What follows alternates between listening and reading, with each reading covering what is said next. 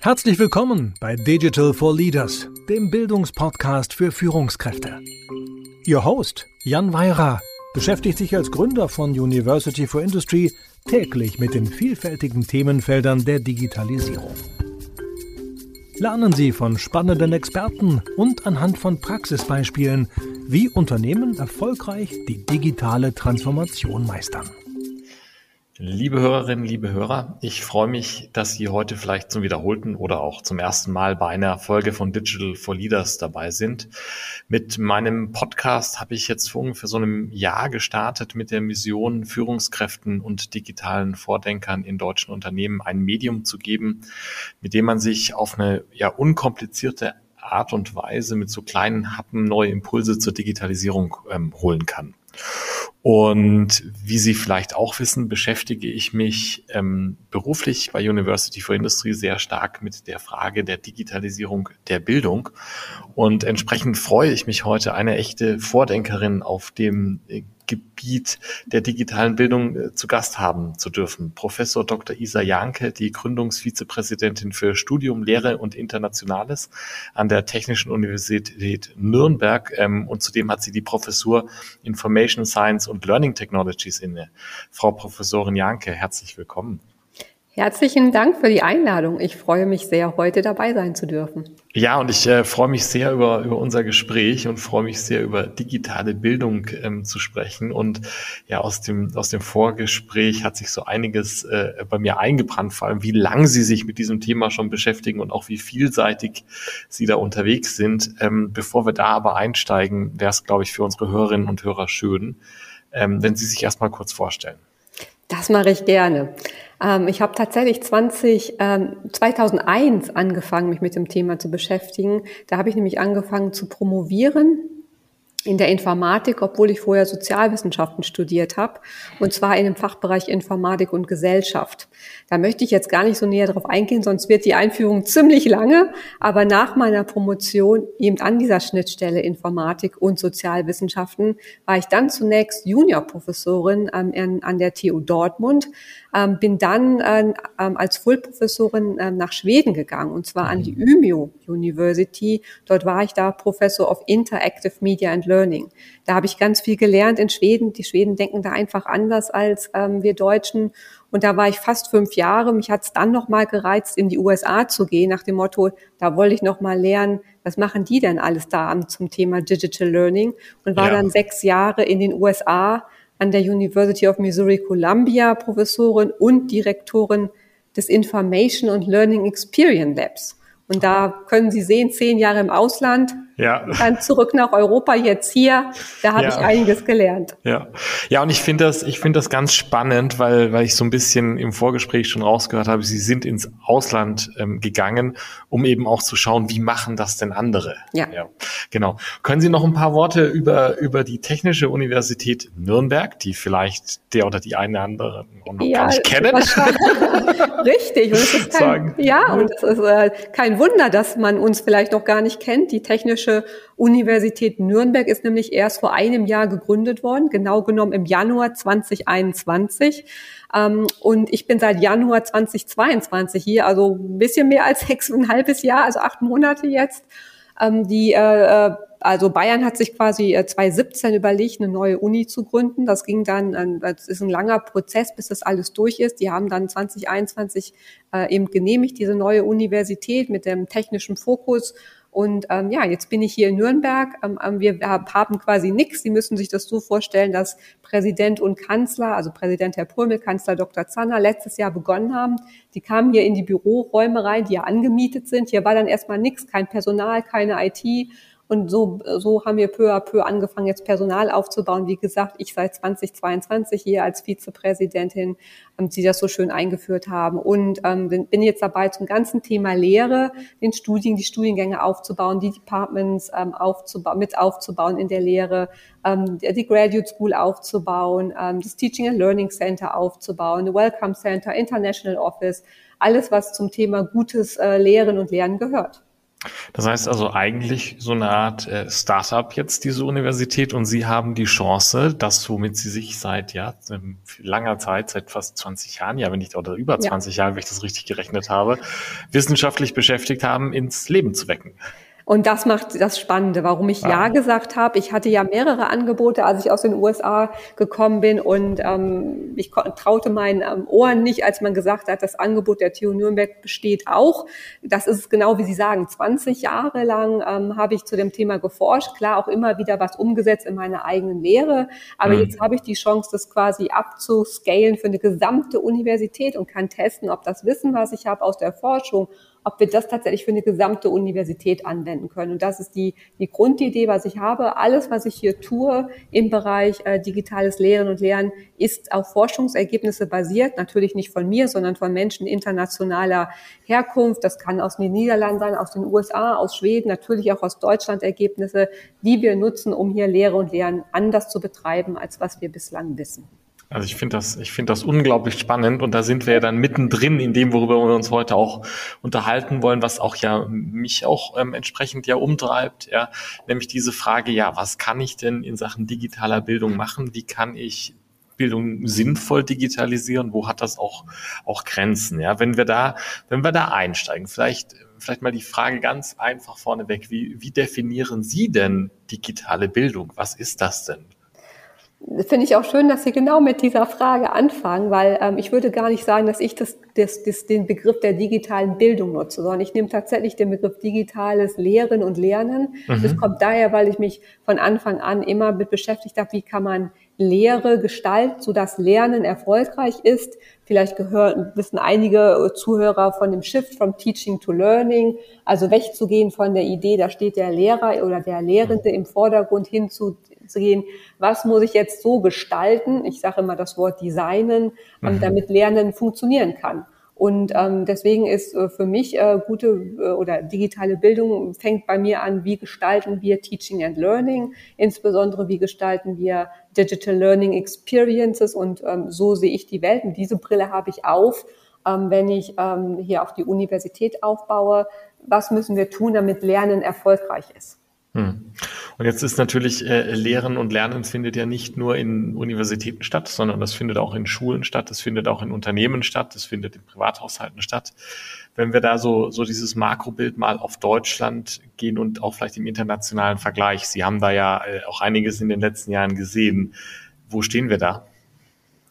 Ne, ich habe noch mal einige Zeitungsartikel rumgekramt, die mich zitiert haben. Deutschland hängt fünf oder irgendwo äh, zehn Jahre hinterher. Ich mhm. weiß nicht, ob man das quantifizieren kann. Ja. Also ob das jetzt fünf Jahre sind oder drei, aber wir wissen, wir hängen hinterher. Also mhm. zum Beispiel am Thema Schweden. Ich kam dahin 2011.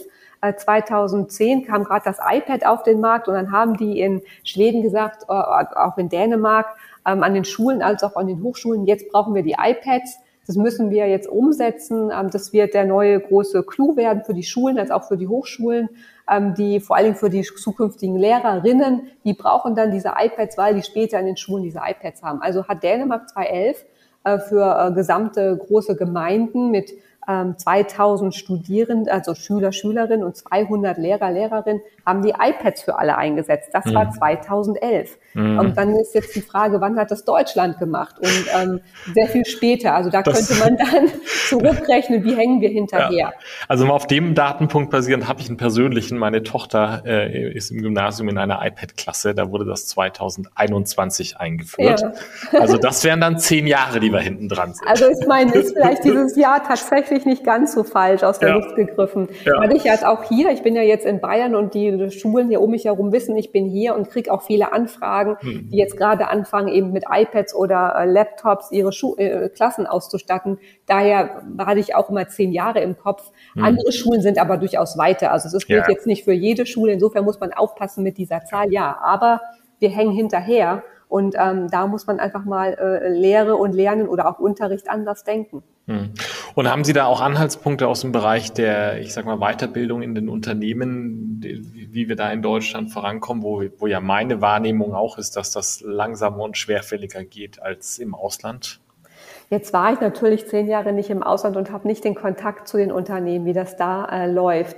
Ähm, ich kriege aber ähm, jetzt in meiner Rolle hier in Nürnberg natürlich Anfragen von Unternehmen, die Interesse haben, auch Weiterbildung zu installieren hier an der TU Nürnberg. Und die, die Frage ist tatsächlich, äh, wie, was machen die gerade? Und was ich so ein bisschen mitbekomme, ist, dass es schon hier in Deutschland seit, ähm, in Amerika sagen wir immer Covid-19, ich mhm. glaube in Deutschland sagt man ja äh, Corona oder so. Ja.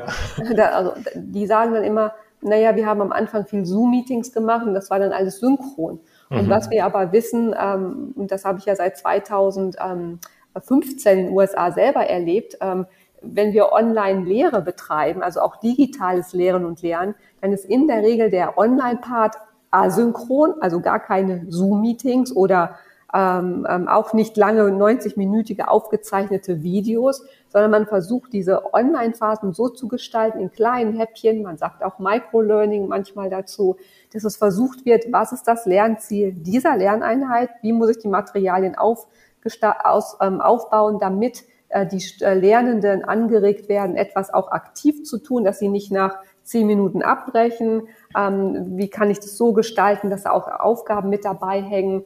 Kann ich vielleicht Punkte dafür vergeben, so ein bisschen in Spiele basiert, dass Studierende sich ähm, aufgehoben fühlen? Und dann habe ich auch jede Woche als Lernender Feedback mit meinen Lehrenden. Also, dass mhm. ich Feedback bekomme, wo stehe ich gerade, was habe ich schon erreicht die Woche, wo habe ich vielleicht ein paar Defizite, ähm, so dass ich Feedback bekomme für die Aufgaben, die ich erfüllt habe und wenn ich glaube, dass Unternehmen da ein bisschen flexibler sind als Universitäten, mhm. aber ich habe jetzt keine statistische Daten dafür. Aber mhm. ich, ähm, was ich so im, im mitbekomme von den ersten Meetings, die ich hatte, sind die gehen die in diese Richtung.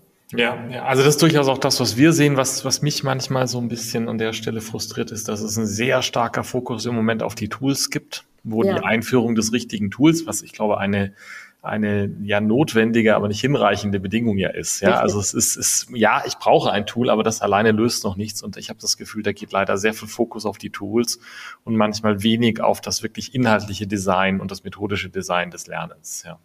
Also das ist was, was mir die ganzen 20 Jahre begleitet. Das geht immer hin und her. Die einen mhm. sagen, wir brauchen halt erstmal die Tools. Das ist mhm. immer die Informatik-Sicht und dann mhm. hat man die Tools und dann brauchen wir die Pädagogik. Die Pädagogik sagt, wir brauchen erst die Pädagogik, dann die Tools. Und meine meine Erfahrung ist, wir müssen beides zusammendenken.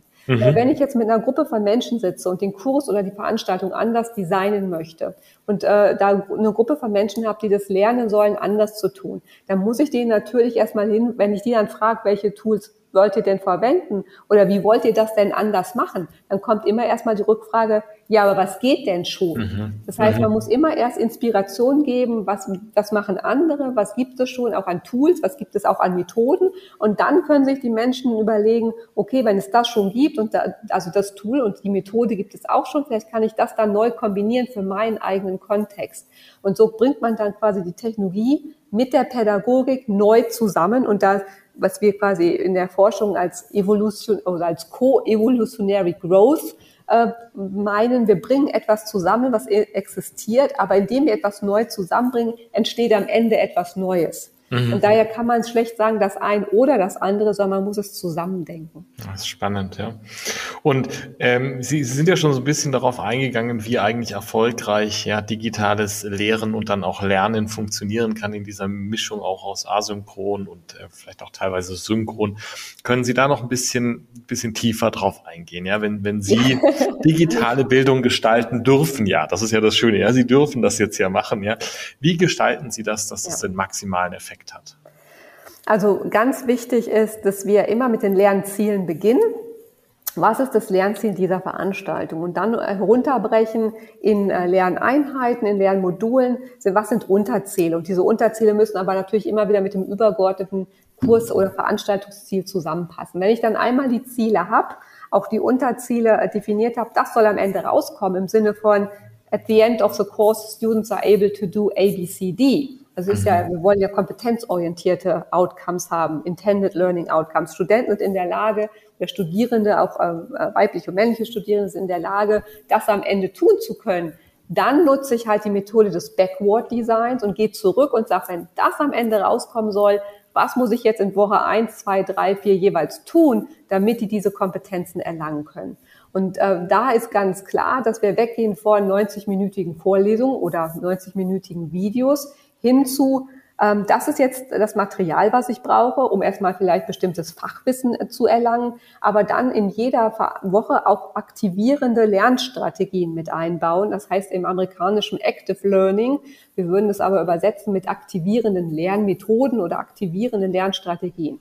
Also, in der ersten Woche zum Beispiel zum Thema ähm, Learning with Digital Technologies lerne ich, was sind eigentlich Technologien, was ist eigentlich äh, äh, die, äh, die, die Pädagogik dahinter, was gibt es so? Und dann ähm, habe ich einen Überblick erhalten und habe dann vielleicht in der ersten Woche ein Diskussionsboard mit anderen Studierenden, was sind denn in meinem Kontext bereits digitale Technologien, die ich zum Beispiel in meinem Umfeld schon verwende, welche Methoden verwende ich, ist, verwende ich? Und es gibt einen Austausch mit den, Studi mit den anderen Studierenden. Also in dieser Woche bin ich nicht nur alleine, ähm, und lerne vielleicht auch und habe vielleicht auch eine Aufgabe, sondern ich bin auch in Kontakt mit anderen Lernenden und das ist ein ganz wichtiges Element. Also Nummer eins war das aktive Lernen, dass ich halt nicht nur mir was anhöre, also nicht nur der Konsument bin, sondern auch etwas mhm. aktiv tun muss. Und das zweite ist quasi, dass ich das nicht alleine tue, sondern in einer Lerncommunity, die ich als äh, Teacher auch oder als Lehrender ähm, designt habe. Das ist die zweite Einheit. Mhm. Und dann kommt es davon ab, dass man, ähm, hängt es davon ab, dass man diese Aktivitäten, Lernziel und Aktivitäten auch noch richtig bewertet. Im Amerikanischen mhm. heißt es Assessment, also es ist quasi eine studentische ähm, ähm, ähm, ja, Beurteilung des, der Aufgabe ähm, mit, und gibt Feedback dazu. Wo stehe ich als äh, Studierender? Was läuft gut? Und was muss ich noch tun, damit ich vielleicht mehr Punkte sammeln kann oder damit ich die Aufgabe richtig ähm, ähm, erfüllen kann, wenn es denn ein richtig und falsch bei der Aufgabe gibt oder wenn es ein Projekt ist, was fehlt vielleicht noch, um das Projekt noch zu verbessern. Ähm, dieses, diese, diese, diese, dieses Constructive Alignment, also die Abstimmung von Lernzielen, Lernmaterialien und Lernaktivitäten mit dem, mit der Lernbeurteilung, das ist jetzt ganz wesentlicher Schritt in, in diesem digitalen Bereich, der Studierende dann hilft, von Woche zu Woche in diesen kleinen Einheiten zu denken. Hm. Und welche Rolle kann da, kann da Blended Lernen, also die Kombination wirklich aus dem digitalen Lernen und dann eben manchmal doch auch Präsenz spielen? Die Grundidee bei dem Blended Learning, anders als beim reinen Online-Learning, muss man sich überlegen, welche Zielgruppe habe ich vor mir. Wenn ich eine mhm. Zielgruppe habe, wie zum Beispiel in den USA, wo ich war, in dem Masterprogramm, die Leute konnten nicht äh, zwei, drei Stunden jeden Tag fliegen, also haben wir natürlich dieses Programm online aufgebaut. Das war ja schon 2001 da war das Masterprogramm online. Ich bin 2015 hin und bin dann in diesen Master, äh, in dieses Masterprogramm ähm, ähm, ähm, Learning Technologies eingestiegen. Und es war komplett online, weil die Leute ähm, da halt nicht hinziehen wollten. Die hatten ja alle schon einen Bachelor und machten jetzt den Master mhm. mit uns. Das heißt, da gab es da keine Möglichkeit, das als Blended anzubieten. Wenn ich aber die Chance habe, das Blended anzubieten, dann ist natürlich der Mehrwert bei Blended Learning, wo man sich auch in kleineren Gruppen trifft, eben diese Interaktion in der Gruppe weil in der mhm. Gruppe ja doch andere Sachen auch anders vermittelt werden können. Also Sachen, die man vielleicht nicht immer ansprechen kann mit Wörtern, Sozialisation, ähm, wie andere Leute beobachten, ähm, andere Sachen lernen, die man nicht so einfach lernt, wenn man quasi nur ähm, online etwas macht und die man nicht beobachten kann, diese anderen Menschen. Äh, und da ist natürlich, also eine Vertiefung kann das sein. Also man könnte sich mhm. vorstellen, man hat eine Online-Phase, trifft sich dann wöchentlich oder vielleicht zweiwöchentlich oder am Ende des Monats direkt für einen halben Tag und vertieft dann etwas. Oder man kann sich das andersrum denken. Man hat sich erst getroffen, ähm, einmal im Monat oder wöchentlich und hat etwas über oberflächlich etwas Neues gelernt und in der Online-Phase vertieft man das dann. Und je nachdem, welches Modell man wählt, muss man sich überlegen, wie häufig will man sich dann in, in ähm, also in Person, in Präsenz treffen, wöchentlich oder zweiwöchentlich. Wir geben hier unseren Lehrenden zum Beispiel die Möglichkeit, zu sagen, naja, wöchentlich geht, zweiwöchentlich geht oder eben auch ähm, einmal im Monat dafür dann drei oder direkt sechs Stunden am Stück. Und das hängt natürlich davon ab, was ist der Kurs. Will man in einem Kurs vielleicht größere Projekte bearbeiten, dann braucht man vielleicht sechs Stunden am Stück in, in, als Workshop zusammen oder will man einfach sich wöchentlich treffen. Das hängt wirklich ab, was ist das Ziel des Kurses, was macht da Sinn. Das heißt, auch hier ist es wieder die Frage der richtigen, des richtigen Verstehens der Lernziele und der Zielgruppe und dann eines angepassten Designs, sodass das eben ja, dem, das Ziel erreicht, digital so zu lernen, dass ich erfolgreich lerne. Genau, und dieses erfolgreich, das ist vielleicht auch nochmal ganz wichtig, das möchte ich auch messen. Also messen im mhm. Sinne von erheben und erfassen. Das, was wir am Ende, am Anfang versprechen, was am Ende rauskommen soll, kann ich das denn irgendwie, äh, kann ich sagen, dieser Kurs ist effektiv? Also kommt am Ende das raus, ähm, was ich ähm, ähm, auch möchte. Und damit möchten wir hier an der TU Nürnberg äh, nicht nur studentische ähm, Evaluation haben, die wichtig ist, um uns Hinweise zu geben, ist der äh, Kurs attraktiv oder die Veranstaltung, sondern wir möchten auch messen, ist der Kurs effektiv und effizient. Effizient im Sinne von, ist da viel zu viel Stoff drin, viel zu mhm. viel Aufgaben? Ist es, werden die Studierenden abgehangen, weil es viel zu viel ist? Oder ist es viel zu wenig und langweilig? Und damit äh, brechen einige ab. Und im Sinne von effektiv kommt, wie gesagt, kommt am Ende das raus, was wir versprochen haben. Zum Beispiel kann man Studierende bitten, am Anfang etwas auszufüllen, ähm, zum Beispiel eine Concept Map, was wissen Sie schon zum Thema Mobile Robotics beispielsweise äh, und das in der Mitte und am Ende auch nochmal abfragen, diese Concept Map zu erstellen und dann zu merken, okay, am Anfang konnten Sie, haben Sie vielleicht ein paar Wörter aufgeschrieben, ein paar bestimmte äh, Lösungen, äh, bestimmte Lösungen haben Sie noch nicht entwickelt. Am Ende sind Sie in der Lage, auf ein bestimmtes Problem hin Lösungen zu entwickeln für das Thema Mobile Robotics. Und so könnten wir dann quasi in Anführungsstrichen messen oder erfassen, erheben, ob dieser Kurs auch effektiv war. Und das ist auch ganz wichtig und ein weiterer Eckpfeiler der TU Nürnberg, dass wir halt diese Effektivität messen wollen. Ich finde das total interessant, weil die gesamten Aspekte dessen, wie Sie, wie Sie da rückwärts denken vom, von der ja, Analyse, was ist das Lernziel, was sind die, was sind die Lernziele, was sind die Zielgruppen über das Design, wie Sie es machen, bis hin zu dem Thema eben der Evaluation. Das deckt sich wirklich sehr, sehr stark mit dem, was, was wir ja in einer gänzlich anderen Zielgruppe, ja, nämlich bei den Mitarbeiterinnen und Mitarbeitern in den Unternehmen ähm, sehen und wie wir da vorgehen. Ich finde das, ich finde das total spannend. Vielleicht noch eine, eine Ausblicksfrage. Mhm. Ähm, es gibt unglaublich viel Lerntechnologie, habe ich immer das Gefühl, und wahnsinnig viele ja. Innovationen. Ja, jetzt schauen Sie ja schon sehr lange auf das Feld und, und, und beobachten das wahrscheinlich auch in einer gewissen Breite.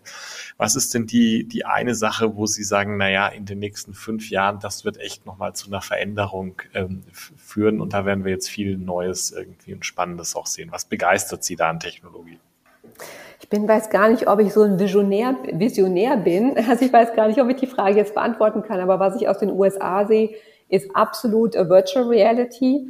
Ähm, mhm. Das wird definitiv die Hochschullandschaft in den USA verwenden. Also jeder äh, ähm, ähm, äh, National Science Foundation Antrag, also NSF Antrag, vergleichbar hier in Deutschland mit BMBF oder Deutsche Forschungsgemeinschaft, geht um ähm, Virtual Reality, Augmented Reality, wie man das nutzen kann, um entweder das Student Engagement in den, ähm, in den Kursen zu verbessern. Meine ähm, ähm, äh, PhD-Student, also meine Doktorandin noch in den USA, nutzt gerade Social Virtual Reality, um diese Idee der Discussion Boards ähm, mhm. die wir haben, weil wir wissen aus der Forschung seit langer Zeit, die sind ja so gut, aber in jedem Kurs gibt es halt diese Diskussionsforen und dann sagt man natürlich als Student, also wenn ich in jedem Kurs dreimal oder im schlimmsten Fall zehn solcher Diskussionsboards Aufgaben habe, dann wird mir langweilig. Und wir, sie versucht jetzt herauszufinden, ob dieses Social VR eine gute Alternative ist und ob die Qualität der Inhalte damit äh, gleich bleibt, steigt oder abnimmt. Wenn es abnimmt, ist es natürlich dann nichts, was ähm, interessant ist, um das zu verwenden.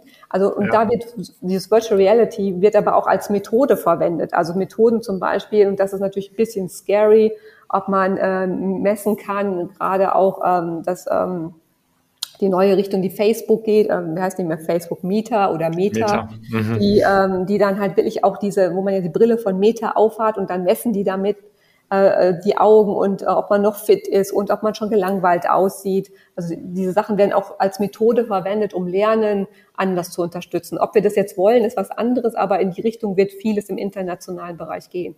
Und natürlich der dritte Punkt ist AI, also Artificial Intelligence wird ähm, auf jeden Fall das Feld verändern.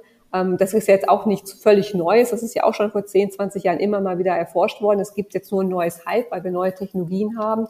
Das heißt, solche Student Assistants, die Chatbots, das wird auf jeden Fall den Servicebereich verändern, als auch vermutlich das Lernen. Also man gibt, es gibt ja jetzt schon AI-Tools in den USA, wo Studierende Essays abgeben, die von AI geschrieben worden sind, wo man dann nicht mehr weiß, ähm, hat der Student das geschrieben oder die ähm, oder eben das Tool. Und da braucht man jetzt gegen Tools, die herausfinden, ist es von AI geschrieben worden oder hat das noch ein Student geschrieben? Also in die Richtung. Ähm, und das gibt das ist jetzt ein Nachteil oder Negativbeispiel, aber es gibt natürlich auch positive Beispiele im Servicebereich, wie man das nutzen kann, wenn man viele Studierende hat, die man dann trotzdem ähm, gut abholen kann. Also das sind bestimmt Sachen, die äh, die Hochschullandschaft verändern werden. Ja, super. Ja, vielen, vielen Dank ähm, für diesen Ausblick. Ähm, ich, ich, glaube, wir könnten jetzt noch locker zwei Stunden diskutieren. Ja, ähm, bestimmt. Dürfen wir leider, glaube ich, nicht. Wir müssen, wir müssen zu Ende kommen, um uns so ein bisschen an die Dauer unserer Folgen hier zu halten. Ja, viel, vielen Dank ähm, für diesen, für diesen Rundumschlag, äh, angefangen mit dem, was ist eigentlich digitale Bildung oder wie Sie so schön gesagt haben, digitales Lehren und digitales Lernen über den Status, wo wir stehen, wie man das erfolgreich macht, bis hin zu diesem Ausblick in die Zukunft. Ja, wenn Sie so ein bisschen Revue passieren, passieren lassen und, und jetzt auch so ein bisschen unsere Hörerschaft ähm, denken, digital Begeisterte, sage ich mal, in der Industrie. Ähm, was sind so die drei Dinge, wo Sie sagen würden, das, das glaube ich, solltet ihr euch merken, ähm, das sollten Sie sich merken zum Thema äh, ja, digitales Lehren, digitales Lernen? Also ich habe mal drei Punkte vermerkt. Ich fange mal leicht an. Der erste Punkt, digitales Lernen benötigt auch asynchrone Lernphasen, nicht nur die synchronen Zoom-Meetings. Und mhm. diese asynchronen Lernphasen müssen angemessen gestaltet und designt werden. Und da gibt es ganz viel Literatur. Da habe ich gleich auch ein Buch mit dabei, was das eigentlich bedeutet, weil ich konnte ja jetzt leider gar nicht alles ansprechen. Punkt eins, digitales Lernen benötigt asynchrone Lernphasen. Zweitens, diese asynchronen Lernphasen könnten so designt werden oder laut Forschung sollten so designt werden, dass die Lernenden angeregt werden, etwas aktiv zu tun weil wir aus der Forschung wissen, man lernt durch das eigene Tun und das Reflektieren des Tuns und nicht nur durch das Zuhören. Also weg, weg von den Vorlesungen, weg von 90-minütigen Videos. Wie das jetzt genau aussehen kann, kann ich auch leider jetzt nicht in den fünf Minuten drauf eingehen. Ich habe, wie gesagt, ein ähm, paar Hinweise für Bücher oder gerne, der Zuhörer kann sich natürlich gerne auch per E-Mail an mich wenden und ich halte aber auch kann auch gerne Vorträge zu dem Thema halten. Und drittens, was wir jetzt weniger besprochen haben, was aber auch nochmal ganz wichtig ist, es gibt drei Kriterien, die relevant sind, wenn man digitales Lehren und Lernen gestaltet, als hinterher auch formativ evaluieren will, nämlich die soziale, technische und die pädagogische Usability. Damit meine ich die Gebrauchstauglichkeit für ein Learning Experience Design. Und zwar meine ich damit, wir müssen einerseits darauf achten, ist es technisch usable, also mhm. benutzerfreundlich? Gibt es diese Mensch-Maschine-Interaktion? Ist das so designt, dass jeder sich zurechtfindet? Dann die soziale Usability. Ist jeder Kurs darauf auf, dass man immer auch mit mit den anderen Lernenden in Kontakt kommt oder sitzt man da irgendwie allein in seinem Keller und hat nichts mit den anderen zu tun, was nicht gesund ist fürs Lernen.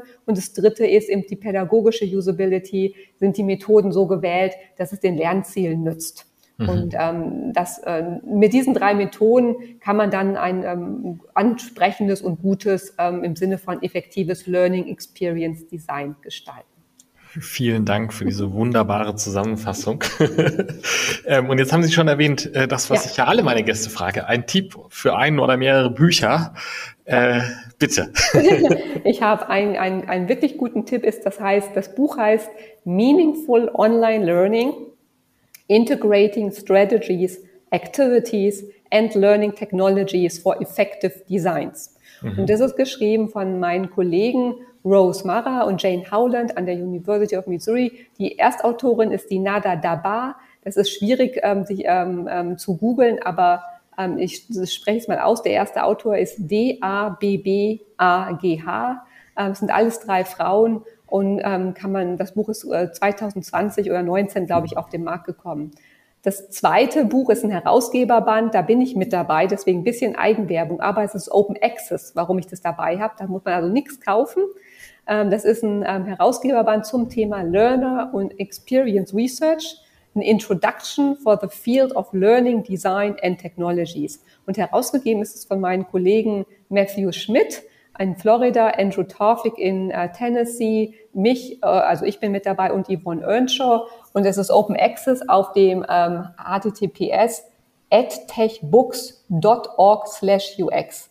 Also äh, edtech wird geschrieben ed T-E-C-H, dann books.org slash UX. Und wer das nicht weiß, einfach mir eine E-Mail, Post ja. schicken und dann schicke ich den Link.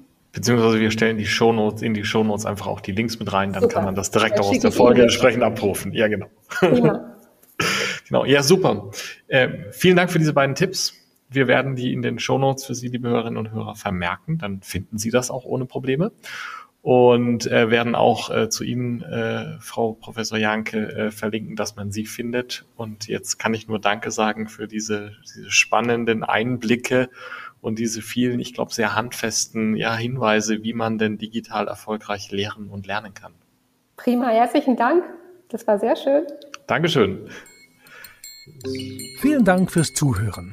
Wenn Ihnen diese Folge von Digital for Leaders gefallen hat, empfehlen Sie den Podcast gerne weiter, teilen Sie ihn auf Social Media oder hinterlassen Sie eine Bewertung. Um immer auf dem Laufenden zu bleiben, folgen Sie Jan Weirer und University for Industry auf LinkedIn.